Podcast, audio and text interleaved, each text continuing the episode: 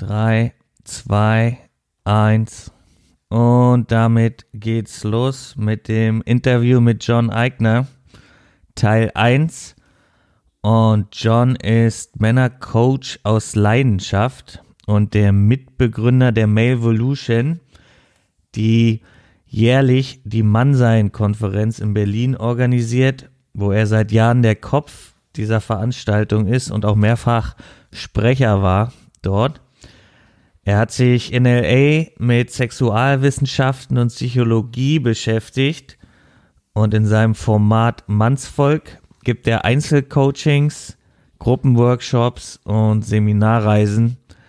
Und hier im Berliner Raum ist er bekannt für warmherzige Umarmungen, knackige Workshops und ist letztlich die Person, wenn es um Männerarbeit in Berlin geht. Und damit begrüße ich John. Grüße dich, Martin. Schön hier zu sein. Und um Thema Krisen kommen wir diese Tage ja nicht ganz herum, weil jetzt Corona gerade aktuell ist und sich verschiedenste Dinge dadurch zeigen. Und bei dir habe ich wahrgenommen auf deinem Social Media, äh, zum Beispiel auf Facebook, dass du oft unter den Hashtag Team Hopeful, also Team hoffnungsvoll, ähm, positive Dinge postest. Und genau, ich wollte dich einfach mal fragen, wie du mit dieser Situation umgehst. Ja, also das Team Hopeful beschreibt es schon ganz gut. Ähm, was vielleicht bezüglich Männerarbeit dabei ganz relevant ist. Ich glaube, dass jede Art von Ausnahmesituation, man könnte es auch Krise nennen, äh, immer dazu führt, dass diese Kraft des Raumhaltens, was manchmal auch prinzipiell, jetzt nicht geschlechterspezifisch, aber prinzipiell als die maskuline Kraft bezeichnet wird. Und ähm, das ist jetzt gerade eine Zeit, wo uns diese Kraft sehr, sehr gut tut, wo Leute mit Gelassenheit, Besonnenheit, Ruhe bewahren, ähm, die Sachen sich ganz genau anschauen, äh, ohne auf zu schnelle emotionale Reaktionen oder auch in zu schnelle emotionsgeladene Hysterien oder sowas reinzugehen.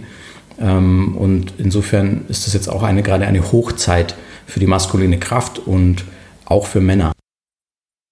Ja, und jetzt ist es ja Corona. Ähm, Krisen können einem ja immer wieder begegnen, auch persönliche Tiefphasen und wie man darauf reagiert, ist ja entscheidend. Also, was würdest du sagen, ist so eine generelle gute Grundausrichtung für einen Mann, um mit Krisen, Lebenskrisen und solchen Dingen gut umgehen zu können? Wie ich schon gesagt habe, das gilt im Grunde für beide Geschlechter, Zugriff auf diese Qualitäten zu haben. Gelassenheit, Besonnenheit, ähm, Räume gut zu beschützen, ja, also gerade die eigenen Schutzräume, dazu gehört zum Beispiel die, die, die Familie, enge, enge Freunde und so weiter. Also da gelassen zu bleiben und drüber zu schauen, äh, dass alle okay sind. Ja? Also wirklich diese Art von äh, Raumhalterkraft, wie ich immer sage, an den Tag zu legen und es auch zu praktizieren und bei sich selber im Inneren natürlich erstmal zu schauen, nicht durchzudrehen. Ja, also auch die Emotionen, die in solchen Ausnahmesituationen immer kommen werden, damit umgehen zu wissen. Ja, da ist es natürlich hilfreich, das schon vor der Krise ein bisschen praktiziert zu haben, mit den eigenen Emotionen umzugehen. Ich gehöre zu den Menschen, die sagen, dass Erwachsene und insbesondere Männer ähm, es ihnen gut steht, wenn äh, sie gelernt haben, mit Emotionen umzugehen und sie zu bestimmten Zeitpunkten auch so unter Kontrolle zu haben, dass sie nicht mit ihnen durchgehen, dass eben diese Qualität von Gelassenheit und Raumhalten zutage treten kann, weil das ist das, was alle brauchen. Ja. Hinzu kommt für mich persönlich auch noch, immer noch Optimismus, also sich darin zu üben. Ähm, ich glaube, jede Krise wurde immer von den Gelassenen und den Optimisten bewältigt und nicht von den Hysterischen. Ja, deshalb äh, praktiziere ich das. Ja. Ich, ich, denke, was ist jetzt gerade alles gut und an oder lernen, äh, also was ist jetzt hier an Lernwert auch in dieser ganzen Krise dabei? Und da meine ich, ist sehr, sehr viel. Und da sind wir dann bei so einem Punkt, den man auch als Psychohygiene bezeichnen kann. Also wo denke ich hin? Was ziehe ich mir rein? Ja, klar, zu Überblick gehört, verschiedene Meinungen da sein zu lassen, sich alles Mögliche anzuschauen, auch das eine oder andere Worst-Case-Szenario. Aber in dem Moment, wo ich mir zum Beispiel den ganzen Tag Worst-Case-Szenarien oder äh, ich werde belogen, betrogen, eingesperrt oder sonst was äh, im Video und in meinem eigenen Kopfkino und in meinen eigenen Worten reinziehe, dann werde ich mich so fühlen. Das ist jetzt, da braucht man nicht Psychologie studiert zu haben, um zu wissen, dass eben da, wo man hin fokussiert, da geht die Energie hin und so fühlt man sich dann auch. Ja? Also ich sage immer, wer Scheiße denkt, wird sich Scheiße fühlen. Deshalb übe ich mich sehr darin, jetzt gerade in so einer Zeit, wo vielleicht im Außen auch mal das eine oder andere kriselt und ein bisschen Scheiße ist, garantiert, ähm, nicht die ganze Zeit Scheiße zu denken, sodass ich noch Zugriff auf meinen Optimismus, meine Gelassenheit und meine Raumhalterkraft habe. Und das ist auf jeden Fall was, was ich allen empfehlen würde, weil das, glaube ich, braucht die Welt jetzt auch gerade. Ja, und welche Verhaltensweisen und inneren Ausrichtungen da nicht hilft, reich sind, wird ja auch deutlich. Deutlicher. Ja, also bei, bezüglich Corona ändert sich da eigentlich auch nichts, außer dass es jetzt vielleicht in Zeiten von Krisen äh, oder Ausnahmesituationen ein bisschen mehr zutage tritt, was eben eh schon los ist. Ja. Und bei deiner Arbeit äh, geht es ja auch viel darum, nicht nur für sich selbst Dinge herauszufinden, sondern auch wieder mehr in Kontakt zu kommen.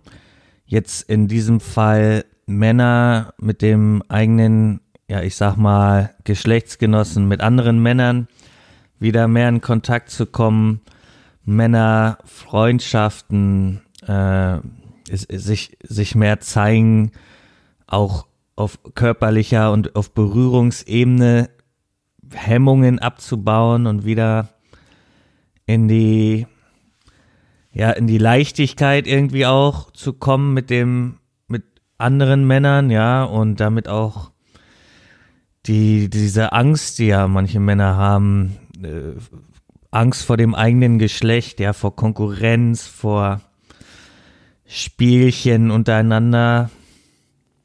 Ähm, ja, da, da führst du ja die, die, die Männer auch wieder näher aneinander. Ne? Ja, das ist richtig. Also ich gehe davon aus, dass wir alle äh, Warmblüter sind und dass äh, nachweislich Menschen äh, mit Körperkontakt sehr, sehr viel lernen und über den Körperkontakt oder über den Körper an sich. Und was du gerade angesprochen hast, äh, da sind wir bei den sozialisatorischen Fragen.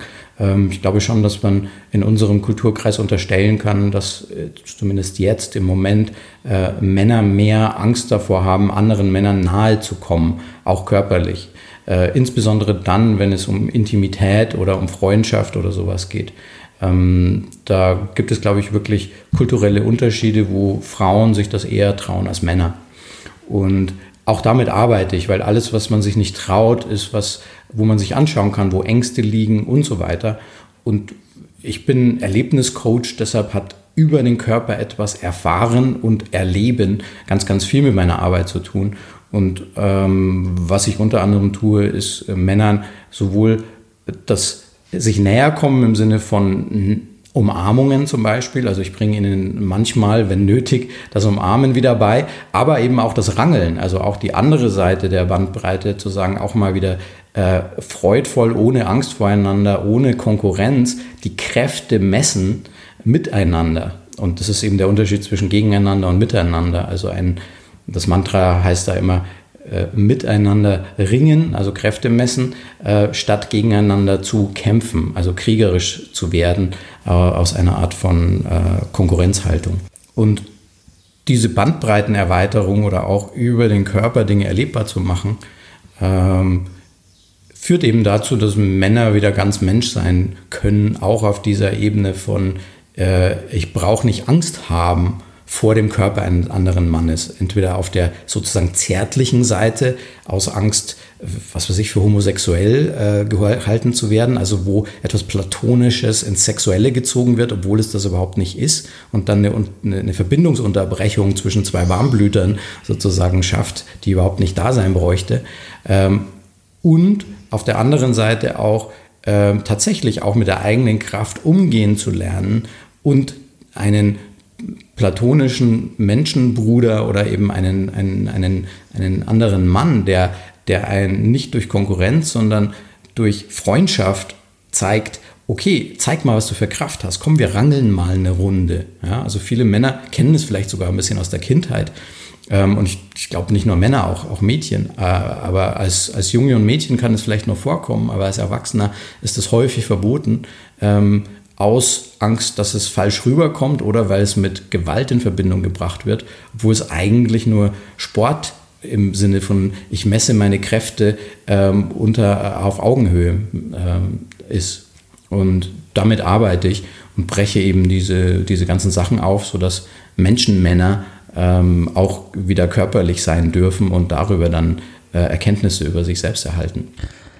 Und das hat natürlich schöne positive Konsequenzen, wie ich ja aus äh, den Berliner Kreisen und von mir selbst weiß und von Feedback, das äh, du bekommen hast von Männern oder auch von Frauen, deren Männern bei dir waren, ja, äh, was, was können denn so positive Konsequenzen sein, wenn man sich da mal wieder mit befasst, mit diesen Dingen? In dem Beispiel jetzt äh, Männer unter Männern. Ein, eine Art Urverständnis, wie es ist, so zu sein unter den Menschen, nämlich ein Mann. Und das dann auch körperlich ausdrücken zu können, indem man zum Beispiel äh, einen, einen, einen platonischen Freund mal wieder umarmen kann, also wieder ganz Warmblüter und Mensch im Sinne von auch Körperkontakt und diese Art von platonischer Intimität teilen zu können, bis hin zu der platonischen Intimität von äh, miteinander rangeln, wo es eben nicht darum geht, sich gegenseitig zu verkloppen, sondern darum geht zu spüren, sich selber und den anderen. Und das in Kombination mit, diesem, mit dieser Urvertrautheit als Mann unter Männern, als man könnte es auch Wahlbruder unter Brüdern äh, nennen, äh, führt tatsächlich zu so einer ganz, ganz starken Verbindung mit etwas, hier bin ich zu Hause und einem, äh, hier fühle ich mich pudelwohl, so pudelwohl, wie ich mich vielleicht noch nie gefühlt habe in meinem Leben, wirklich. Ich bin immer wieder berührt, was Männer mir dann auch nach solchen Erlebnissen sagen, dass sie das mit ihrem eigenen Vater, mit ihrem eigenen leiblichen Bruder nie erlebt haben. Überhaupt mal diese Art von körperlicher Verbindung. Ja? Und wie gesagt, ich, ich bin überzeugt davon, dass wir als Warmblüter Körperkontakt brauchen. Und äh, da bin ich ganz auf der Seite der Wissenschaft, die, die sozusagen untersucht hat, dass wenn man Säuglinge nicht in Körperkontakt bringt, dass die dann sterben. Ja? Und äh, das ist so ein bisschen so ein, ein, auch ein Argument, woran man erkennen kann, Männer brauchen auch Körperlichkeit. Ja? Und der Unterschied zwischen Körperlichkeit, die Männer dann manchmal noch kriegen, nämlich in dem Moment, wie, wenn sie in Liebesbeziehungen sind oder vielleicht Kinder haben, ähm, der Unterschied ist, dass man als Kumpel unter Kumpels, ja, also unter in einer in tiefen Männerfreundschaften, wo auch Körperlichkeit ähm, im Sinne von zum Beispiel Umarmungen, Schulterklopfen oder einfach ein Du bist, du bist Supermann, ja, gepflegt wird, äh, äh, führt dann dazu, dass man ein Fundament hat und dass Liebesbeziehungen auch nicht sozusagen Nothähne sind, um überhaupt mal wieder Körperkontakt zu bekommen als Mann. Ja? Also es ist auch, äh, was die Beziehung äh, zum anderen Geschlecht zum Beispiel dann sehr, sehr beeinträchtigt im Sinne von, dass sie nicht belastet werden dadurch, dass das der einzige Ort ist, äh, wo überhaupt mal Körperkontakt stattfindet für diesen Mann. Ja? Also wo eine Liebesbeziehung da sein muss, damit der mal wieder gekuschelt wird sozusagen. Ja? Ich bringe dem Mann bei, dass er auch anders kuscheln kann, nämlich eben auf einer brüderlich, familiären, platonischen Ebene äh, mit anderen Männern. Ich habe mir 2017 zu diesem Thema oder zu diesem Themenfeld äh, dein Video von der Mannsein-Konferenz 2017 angeguckt. Ja, das, da, da ging es auch um die Angst vor dem Schwulsein unter anderem und Kapazitäten des Menschen, sage ich mal. Und heutzutage höre ich auch oft, dass Männer darüber diskutieren, dass äh, die Geschlechterrollen irgendwie aufgeweicht werden. Das ist eigentlich auch für viele geht es jetzt auch darum, darf ich überhaupt noch, äh, ist, ist, ist es überhaupt noch gern gesehen, zwischen Mann und Frau zu unterscheiden. Und auf der anderen Seite hatten wir ja 2017 zum Beispiel auch dieses Thema Angst vorm Schwulsein. Wie, wie tief sitzt denn das deiner Erfahrung nach heutzutage noch? Diese, unter anderem diese Angst vor dem Schwulsein. Naja, das Wort Schwulsein steht in dem Zusammenhang für etwas, was viele gerade als etwas, was nicht der Norm entspricht, äh, bezeichnen würden. Also wo und, es, und, und, und schwul und hetero sind Identifizier und Identifizierungsworte. Also da ist es nicht, ich verhalte mich, sondern ich bin. Ja, also das, da geht es um Identitäten und Identitäten gehen immer sehr, sehr tief. Und ähm, auch wenn sich das jetzt zumindest von Gesetzes wegen geändert hat, leben wir momentan noch in einer Zeit, wo Heterosexualität äh, favorisiert wird als das, was man sein will. Das unterstelle ich oder habe viele Belege dafür, wie ich meine. Und insofern, ja, gibt es dann auch etwas, was man tun muss, um gut zu sein unter anderen Menschen und unter anderen Männern. Ähm, und dazu gehört dann häufig Heterosexualität als das angestrebte und einzige, was man denn, wenn man sich irgendwie aussuchen kann, sein will. Und da kommt natürlich dann die Sexualpsychologie und die Sexualwissenschaft ins Spiel. Ähm, und damit habe ich mich bei diesem Vortrag beschäftigt. Also wo, worum geht's da eigentlich? Ja, denn die Diskrepanz liegt darin, dass äh, alle Sexualforscher sagen, ja, so der Mensch ist mit einem bisexuellen Potenzial ausgerüstet. Äh, aber unsere Gesellschaft tut ja so, als gäbe es sozusagen nur das eine oder das andere. Ja, also da ist eine Diskrepanz zwischen dem, wie Menschen eigentlich sind, wenn man den Wissenschaftlern glauben sollte, ähm, und was im Mainstream diskutiert wird. Also es gibt Schwul, es gibt Hetero und, und da muss man sich dann auf die eine oder andere Seite, manchmal auch das eine oder andere Ufer schlagen.